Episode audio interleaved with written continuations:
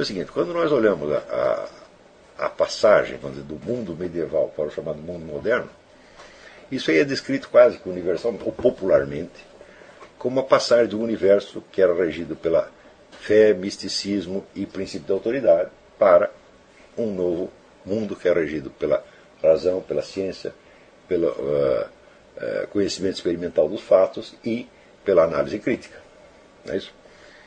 É, isso aí chega onde é o cúmulo no, no, no iluminismo, quando Kant né, define o iluminismo como o fim da servidão humana. Quer dizer, o ser humano não tem que seguir nenhuma autoridade, ele tem que usar a sua própria razão, tem que se libertar do jugo da autoridade e ousar usar a sua própria inteligência para compreender o mundo real. Tá certo? Bom, é, essa imagem vem associada a uma série de, de corolários. Né? Corolário número um. A emancipação em relação à autoridade era também a inauguração de uma época de liberdade civil. Desses direitos humanos, do governo constitucional, etc, etc. Segundo, a libertação não era somente civil e política, mas era uma libertação intelectual e espiritual. Todos os seres humanos agora despertavam para o uso da razão. E, portanto, chegavam ao que Kant chama a maturidade. Ele diz a imaturidade é você se submeter voluntariamente a uma autoridade. Não por incapacidade sua, mas por covardia. Né? E, em terceiro lugar, esta emancipação não emanciparia só o homem civil, politicamente, ou intelectual, espiritualmente, mas libertaria o homem do jugo da própria natureza. Porque aumentaria o poder do homem sobre a natureza e nós estaríamos então livres de processos naturais que nos oprimem, que nós poderíamos agora manipular e usar em nosso próprio proveito. Essas as três promessas do iluminismo. É claro que as três promessas não se cumpriram. Em vez de você ter um mundo de liberdade civil, você teve uma sequência de guerras, revoluções e tiranias mais opressivas, opressivas que seriam inimagináveis para um homem do ano mil. Né? Quer dizer, você imaginar, por exemplo, um, um, um governo que pudesse controlar as pessoas à distância, né? como hoje você controla, você põe um satélite, né? o satélite observa tudo que você está fazendo dentro da sua casa. Né? Se você dissesse isso para um homem do ano mil, ele ia ficar tão aterrorizado que acha que ele ia morrer de susto. Isso pareceria tão horrível, tão horrível que é impensável. Né? Ainda se você dissesse até um camarada do iluminismo, digo, olha meu filho, daqui 100 anos, tudo que você comprar e vender, vai, o governo vai saber. Você não pode ter dinheiro guardado na sua casa o burguês que fez a Revolução Iluminista ficaria horrorizado com isso. E, no entanto, isso aconteceu. Não é isso? Quanto ao famoso controle do ser humano sobre a natureza, digo assim, olha, o homem um poder, aumentou o seu poder sobre a natureza. Digo, mas espera, que homem, cara pálida? Hã? Eu? Não, o que aumentou é o poder de uns homens sobre outros homens.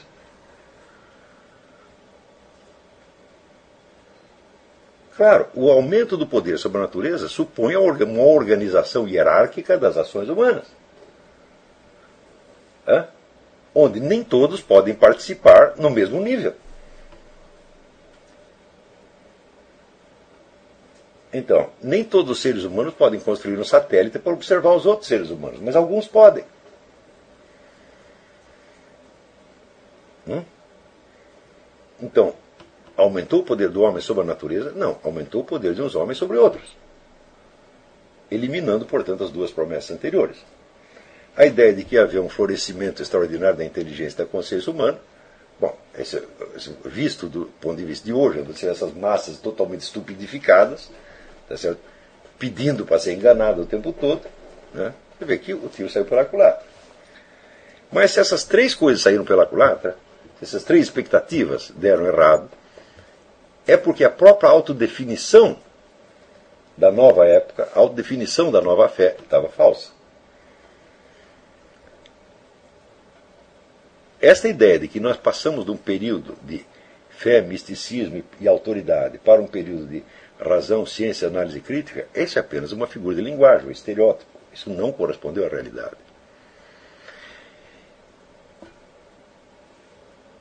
Quando você vê o surgimento dizer, da, da cultura chamada moderna, o que você vê inicialmente não é um florescimento das ciências, mas um florescimento do ocultismo.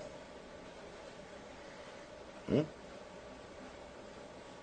Os séculos XVI e XVII são a época da astrologia e da alquimia. A maior parte dos livros que nós conhecemos sobre astrologia, por exemplo, surgem nessa época. Os grandes clássicos da astrologia. Né?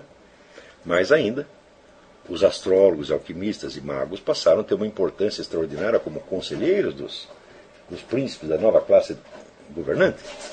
Né? Como se, qual era a relação, se você olhar, qual é a relação entre a cultura letrada, você pegar assim, a cultura dos intelectuais, né?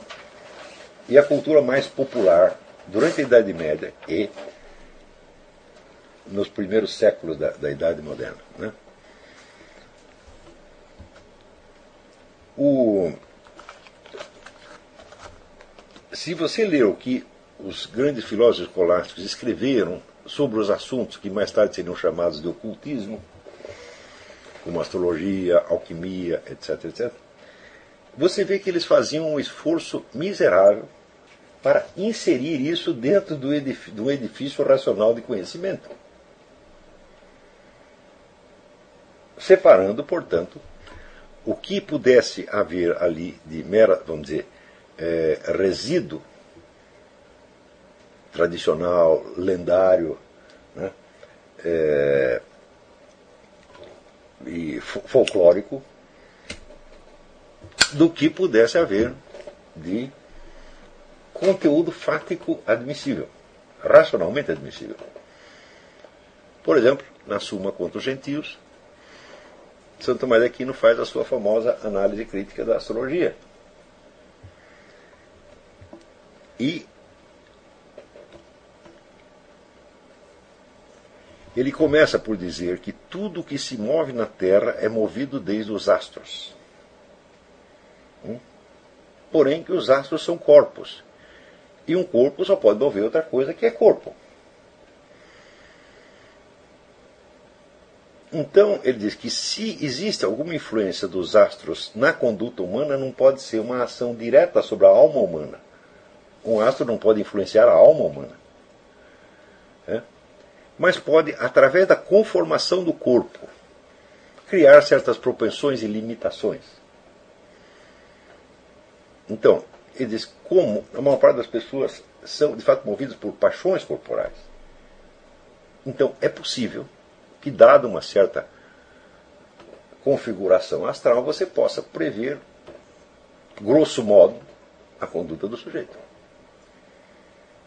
Ele não teve tempo de prosseguir esse, esse estudo. Mas o que, que ele colocou? Ele colocou os princípios de um teste científico da astrologia. Ele não diz nem que sim, nem que não. Ele articulou o problema cientificamente. Então,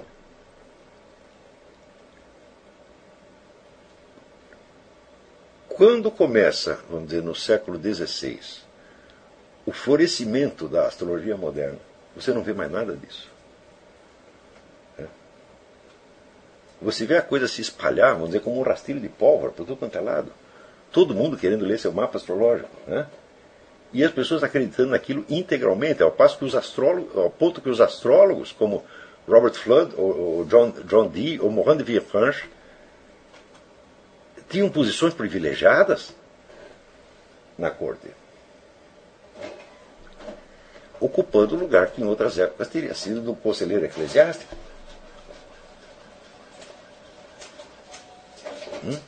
Mais ainda, a discussão sobre astrologia assume imediatamente um tom, vamos dizer, polêmico, passional, onde tem o a favor e o contra. coisa que não existia antes. Você vê aqui, Santo Agostinho, no século IV, hum, ele falou horrores dos astrólogos.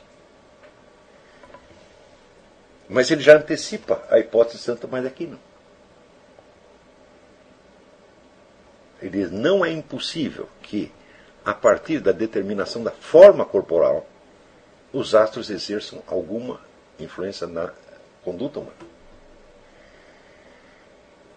como ele não era um astrólogo praticante, nem ele nem São Tomás de Aquino, não tiveram tempo de averiguar, vamos dizer, é, empiricamente essas hipóteses.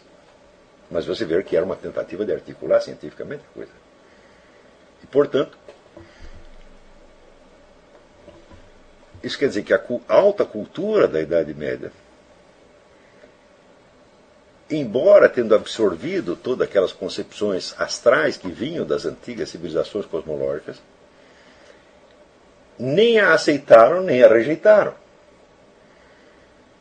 Mas trataram de elaborar intelectualmente num nível que nunca mais seria alcançado, até o século XX. Hum? Quem alcançou no século XX um nível igual de elaboração? Este que vos fala, vocês desculpem, mas todo mundo que escreveu sobre astrologia em geral é tudo besteira. Tudo tomada de posição polêmica, o primeiro sujeito que disse que olha, nós temos que rearticular a coisa para tornar possível a sua investigação científica. Não o seu mero teste científico de eficácia, porque, por exemplo, a pesquisa do Michel Gauquelin apenas fez uma teste para ver se algumas técnicas astrológicas funcionavam. Falou, bom, mas isso aí você não está investigando a matéria, o assunto da astrologia, você está apenas investigando o que os astrólogos dizem a respeito. É um teste importante, mas ele é, pega o assunto pela beirada, não pela, pela sua substância. Né? Eu digo, existe alguma maneira de você averiguar né, cientificamente se existe uma articulação entre fenômenos da ordem celeste e fenômenos da ordem terrestre, e que seria possível, qual é o conjunto de conceitos, de técnicas e de métodos que seria necessário para isso. Só quem colocou isso seriamente fui eu. Então a história parou com o Santa Maria aqui e vou, vou retomar. No século XVI e XVII, é loucura geral. Hum? E essa loucura chega a um ponto tal que, por volta de 1680, né, as universidades são obrigadas a parar com a bagunça. Então, o que, que elas fazem? simultaneamente a Sorbonne eh, e, e a Universidade de Oxford excluem a astrologia do ensino e fazem declarações contra. Quer dizer, aí fica proibido. Mas, como é que se diz? É, quando você começa a delirar muito, tá entendendo? às vezes tem que tomar uma atitude, como é que se diz, repressiva, para simplesmente devolver o camarada da realidade. Mas é claro que nisso aí existe uma perda formidável. Porque a partir daí, as atitudes com relação à astrologia se tornaram cada vez mais irracionais, extremadas e, e polêmicas. E nunca mais houve sossego para investigar a coisa com seriedade. Né? É, a mesma coisa com relação a, magia, experimentos místicos, etc. etc. Né? Quer dizer, houve uma no início da modernidade, o florescimento monstruoso disso. Tá certo?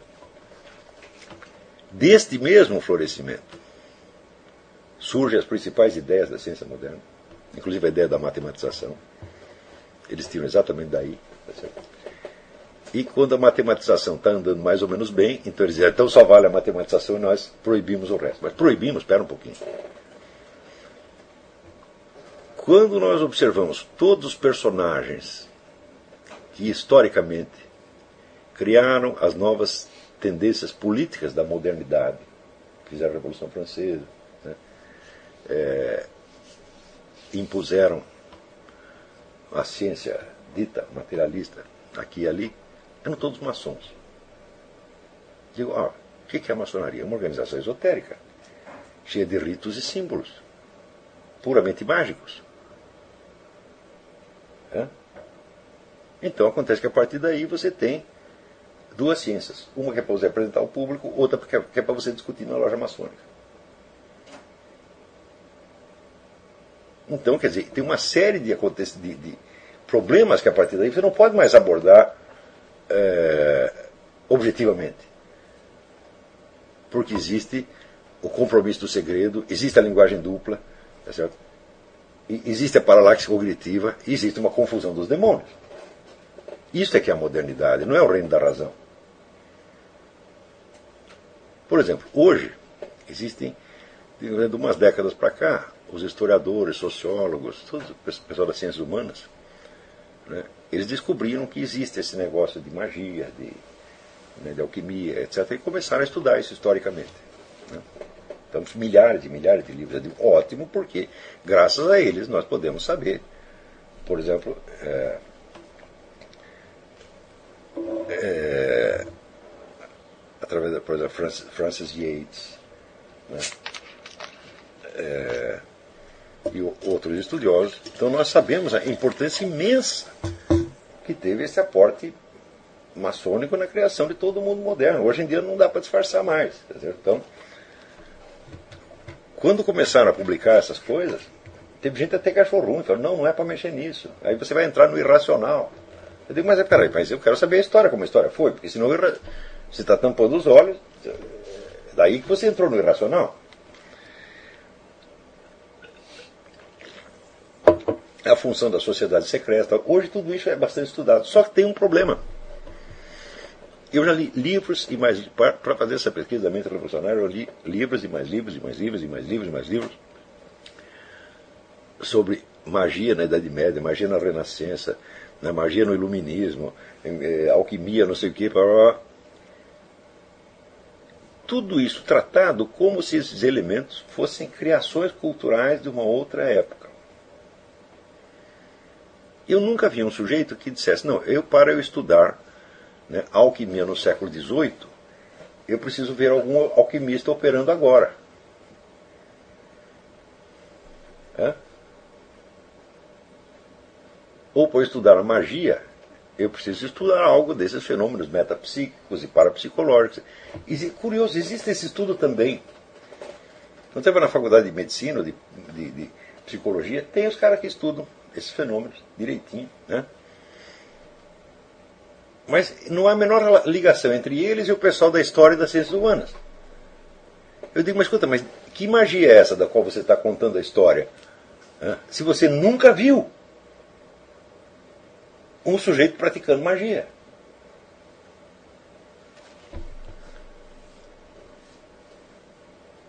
Por exemplo, ah, as pessoas no século XVI acreditavam que acontecia isso assim, assim, assim. E você sabe se acontece ou não? Você testou? Você não é iluminista kantiano que tem que testar tudo? Hum? Ou seja, você cria também, na dimensão da história das ciências humanas, um mundo fictício.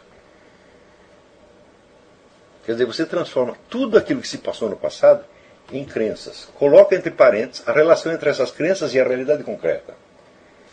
Hum? Curioso, existem sentenças dos papas, várias, que dizem que a magia é eficaz. Ela é condenável, ela é errada, é pecaminosa, mas ela funciona. Não toda magia, evidentemente, tem um monte de charlatão também. Mas se nenhuma operação mágica jamais funcionasse, né, a sobrevivência de civilizações inteiras, inclusive a civilização moderna da Renascença, seria inexplicável. Se todo mundo só acreditava em besteira, e se nós só passamos a descobrir a realidade agora, só, foi só a história, os historiadores do século XX que descobriram a verdade, falaram, poxa, então é, é um descompasso muito grande, eles estavam todos fora da realidade, até que chegou você e descobriu estudou história, você descobriu tudo o que se passou. Isso é, é uma hipótese tão louca, tão louca, que não merece ser levada em consideração. Ora, eu desde o início que eu comecei a estudar essas coisas, eu sabia que precisava articular uma coisa com outra. Quer dizer, que se eu nunca, nunca vi, vamos dizer, um alquimista num laboratório fazendo as coisas dele, eu não sei como é que ele está fazendo lá, como é que eu vou estudar alquimia do século XVI? Hã?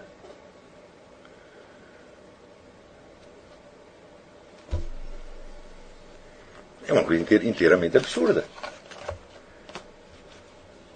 Quer dizer, se você não tem nenhum conhecimento da matéria, você não pode ter conhecimento da sua história também. Você não pode entender a sua história. É? É a mesma coisa que eu querer estudar a história da criação de cachorro sem eu saber o que é um cachorro.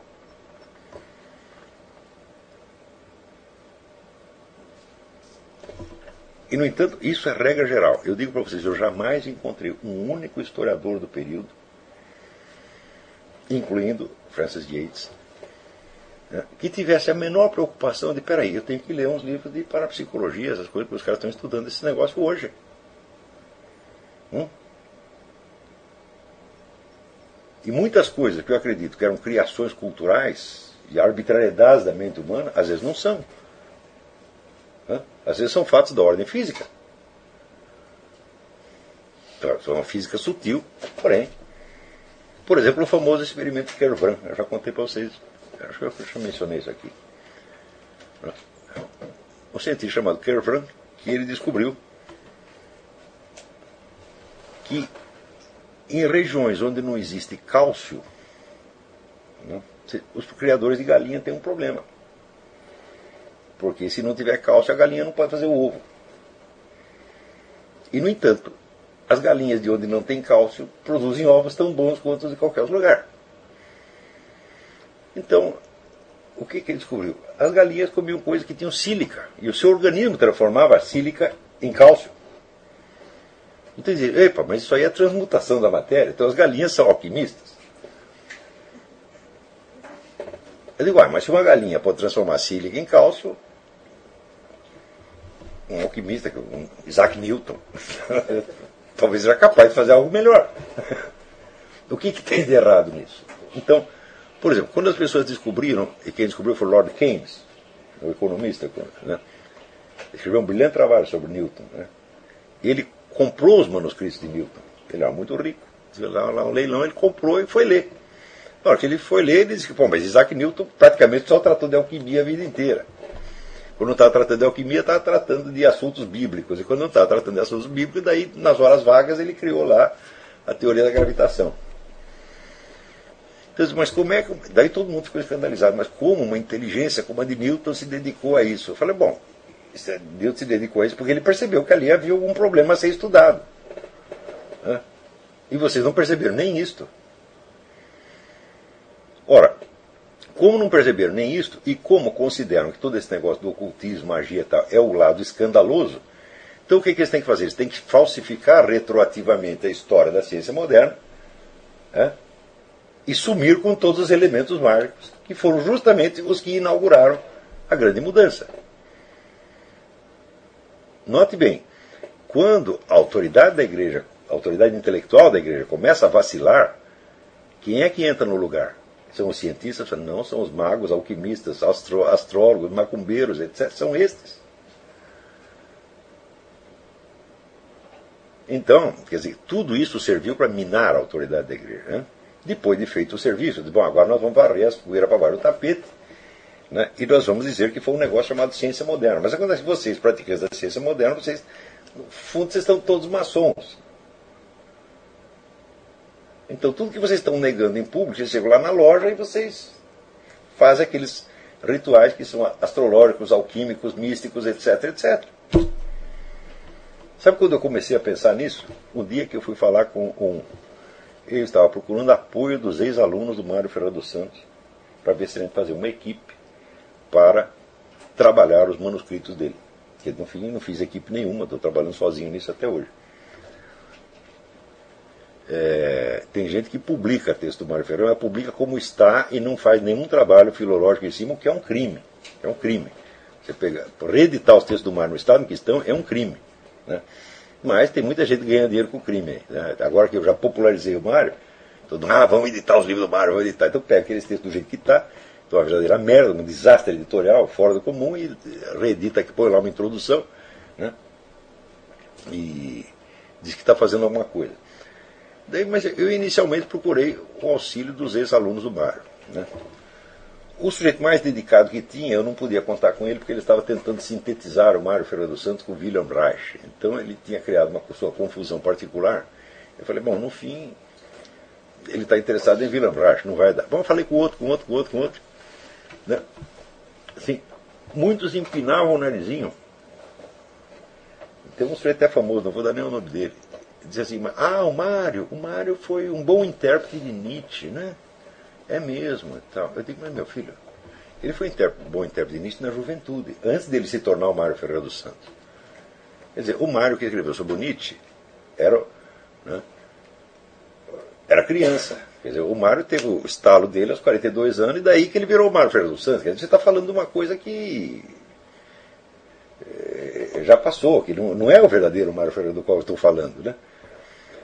E por fim cheguei num, que era um sujeito importante em São Paulo, e também empinou o narizinho e falou, não, mas o Mário tinha aqueles negócios esotéricos, aquela coisa. Eu digo, mas peraí, pelo que eu saiba, você é maçom, meu filho.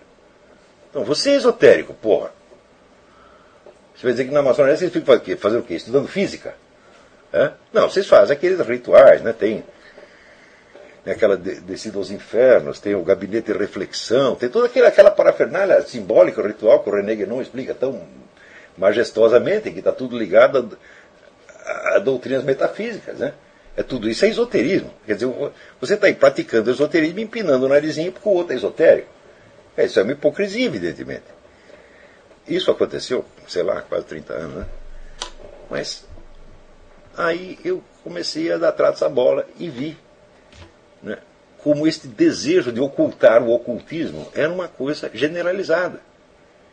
Eu faço conta, mas meu filho, se você vai lá na maçonaria, você faz todos aqueles ritos, e depois você cospe em cima do ocultismo, você está cuspindo em cima de você mesmo. Aí não, não... Você está criando uma imagem externa tá que não corresponde à realidade. Então você tem aí várias camadas de falsificação. A primeira, vamos dizer, a famosa matematização dos objetos que se substitui à presença real dos objetos. Né? Leibniz dizia que se você tiver todas as características quantitativas de uma coisa, você ainda não explica a existência dessa coisa. E você também não sabe o que ela é. Então ele diz, olha, tá, esse negócio de matematizar as medidas está tá tudo muito certo, só que você tem que saber o que você está medindo. E o que, esse o que é dado pela velha teoria aristotélica da forma substancial. Então, se você tiver a forma substancial, aí você sabe o que você está medindo. Senão, você troca os objetos pelas suas medidas. E você somente as suas medidas, isso está falando de um mundo hipotético. Claro que, tecnicamente falando, esse mundo hipotético vai corresponder ao mundo real, porque você está falando apenas de certas relações isoladas que permanecem relativamente constantes. Tá certo? Mas você não está falando da natureza real, você está falando dizer, das ações humanas praticadas em cima do mundo real. Né?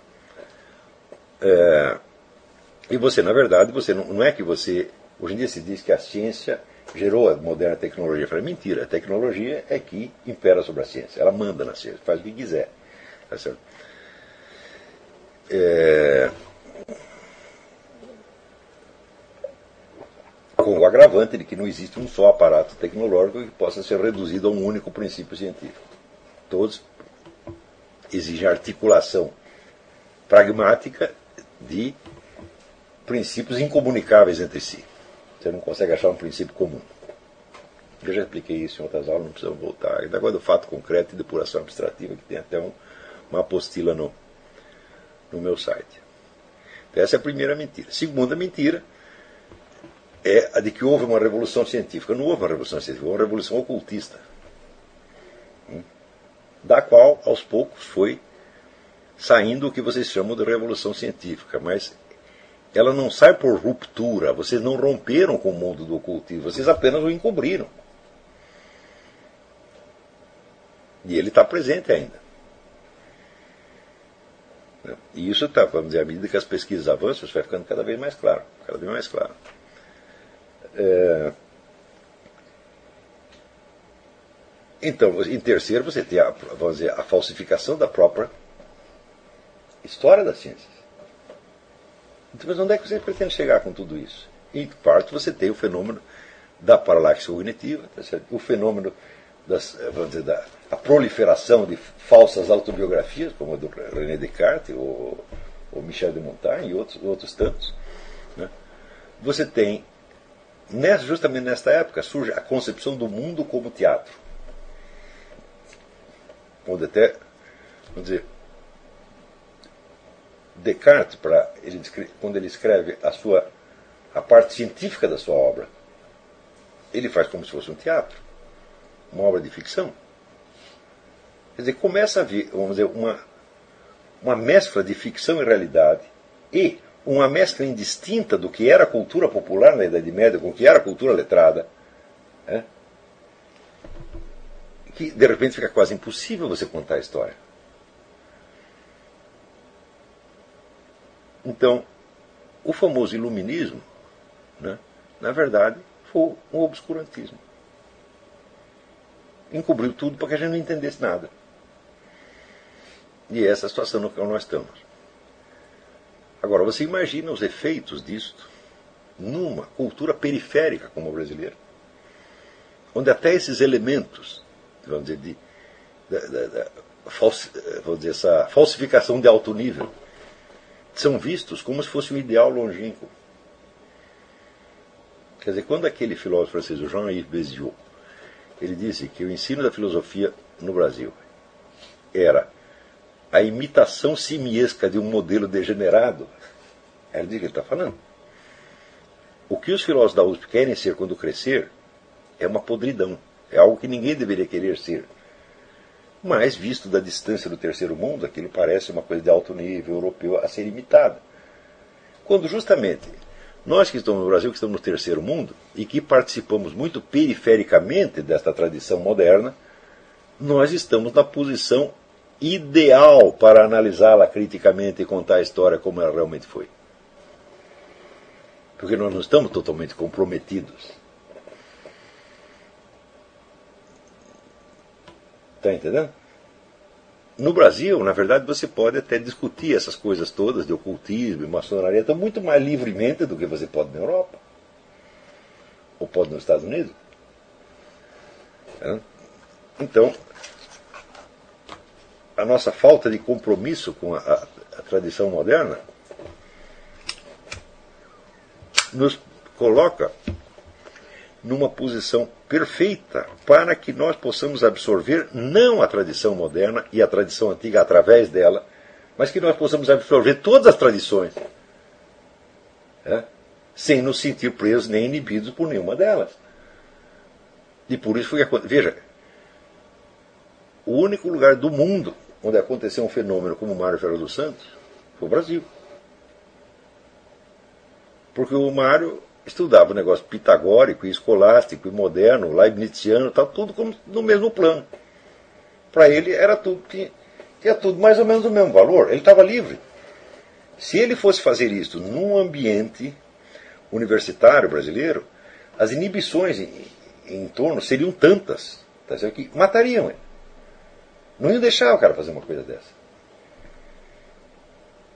Porque eles nem podiam compreender do que ele estava falando.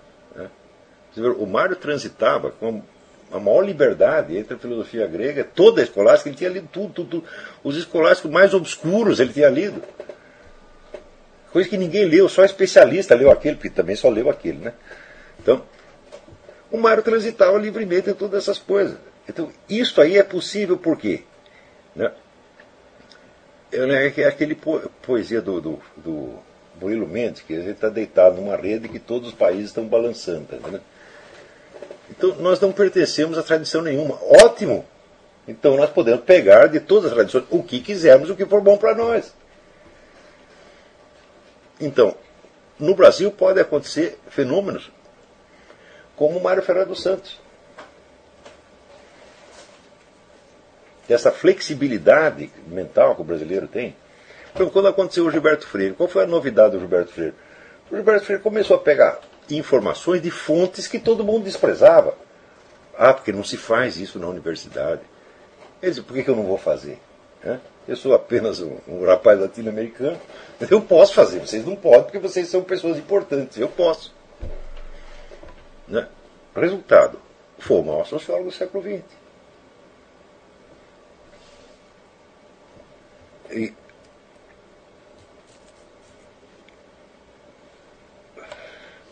Então, em vez de tirar vantagem desta, desta liberdade brasileira, dessa flexibilidade brasileira, o que, que os caras fazem? Eles se inibem de acordo com a medida do que da Universidade Francesa, que é uma coisa decadente e podre, que ninguém mais na França leva a sério.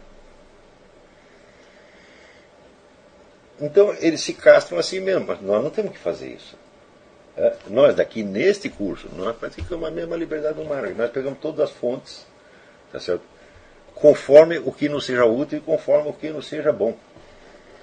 Então, para você encontrar pessoas com esta liberdade mental, por exemplo, um camarada que tem essa liberdade mental é o, o,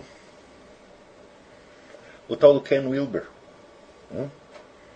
Por que o Ken Wilber pode ter essa, essa, essa liberdade? Porque ele não é propriamente um homem da universidade. Ele é um pesquisador independente que às vezes a universidade. Né, ele, ele, ganha rios de dinheiro com os livros dele, os, os, as gravações que ele faz, ele não precisa de ninguém. Então ele pode, ó, estou misturando aqui, né? Eh, Vedanta com parapsicologia, com behaviorismo, ele pode fazer o que ele quiser. Né? né?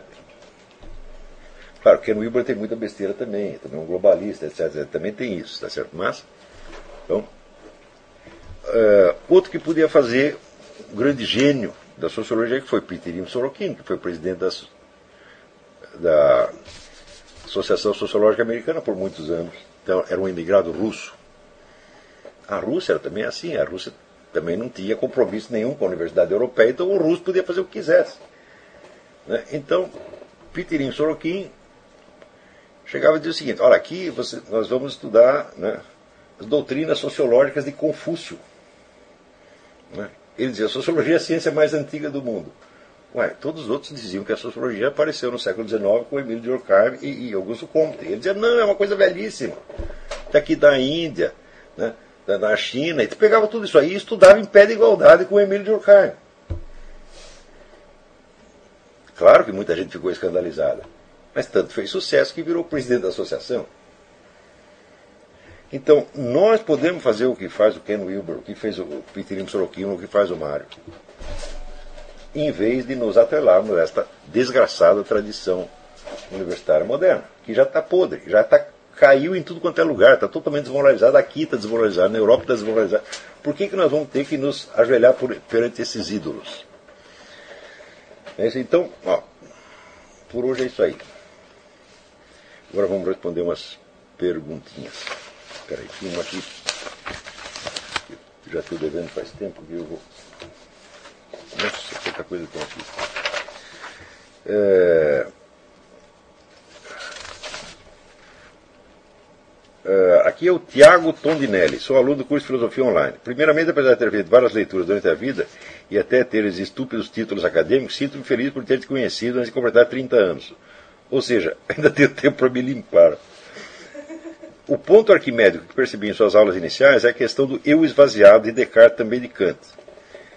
É, esse, esse, eu não sei se esse é o ponto arquimédico, mas é uma coisa extremamente importante, nós temos que nos livrar disso aí.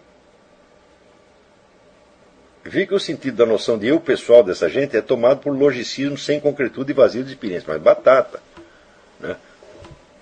o, o, o, famoso eu, quer dizer, quando você pega o Fichte, por exemplo, Fichte colocava o eu no topo de tudo, mas é o eu filosófico abstrato, digo, não tem ninguém aí, você bate lá no eu ninguém responde. Entendeu? Assim, então, os autores não discutem acerca da esfera da, da tensão do sujeito diante da sua própria aniquilação como ser viver, que convive com a magnífica noção da onipresença do ser no sentido metafísico e amoroso de Deus. Victor Frankl, nesse trecho que cito abaixo, parece chegar a esta questão do eu. Ora, a leitura do trecho é uma experiência que me parece seguir o que o senhor comentou sobre vivenciar o texto, colocando-se no lugar do autor. Daí vem o texto, hein? A apatia como principal sintoma da segunda fase, não sei da segunda fase do que ele está falando, é um mecanismo necessário de autoproteção da psique. Reduz-se a percepção da realidade, mas é batata. Né? Quer dizer, você elimina a atenção entrando num estado de apatia e desinteresse foi o que se fez no mundo moderno a partir do século XVIII, com todo esse universo do ocultismo, da magia, etc, etc. Dizer, já estavam tão loucos que tão, corta com tudo isso. Né? É, é, um mecanismo de autodefesa da psique. É? Toda a atenção e, portanto, também os sentimentos se concentram em torno de um único objetivo: pura e simplesmente salvar a vida.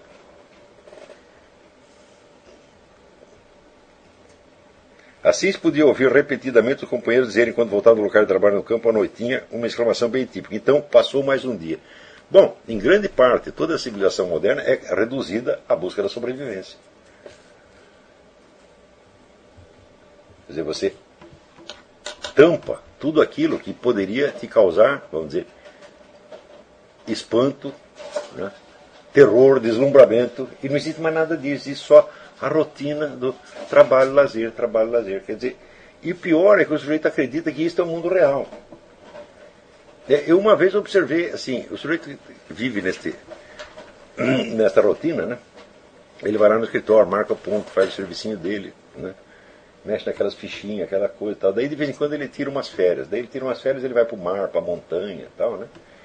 E ele acredita que ele entrou num mundo de sonho, que depois quando ele volta para o trabalho, ele volta para a realidade. Digo, peraí, mas o mar e a montanha já estavam aí milênios antes de você chegar.